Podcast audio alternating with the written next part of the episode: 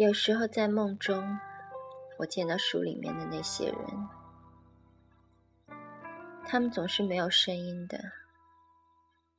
像一些保存过久的电影胶片，影像缓慢的拉过，显现，又隐没在黑暗里，闪烁出一种微弱而纯洁的光芒。试想一个电影镜头，接近深灰色的空无一物的天空背景，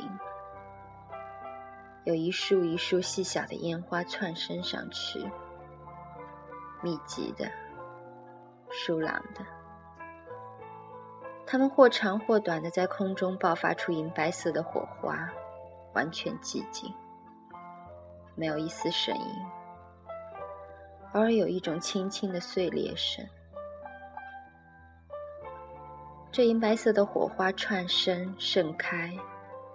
割裂和划分深灰色的沉闷背景，熄灭，陨落，此起彼伏。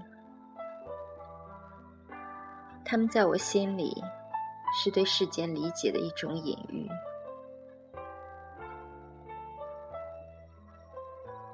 不管是怎样的故事，由这个镜头来开始，持续两分钟，或者说这样的一个镜头之后，之后所有的故事，该如何讲述，该如何继续，已经完全不重要。我在梦中见到的那些只存在于文字和纸张之中的人。他们是那些银白色的光亮，从未在人世鲜活的存在过，但这是他们的标记。某一天，在一个人逐渐老去的时候，他对这个世间的理解会变得单纯，他会有清冷之心，清冷之心。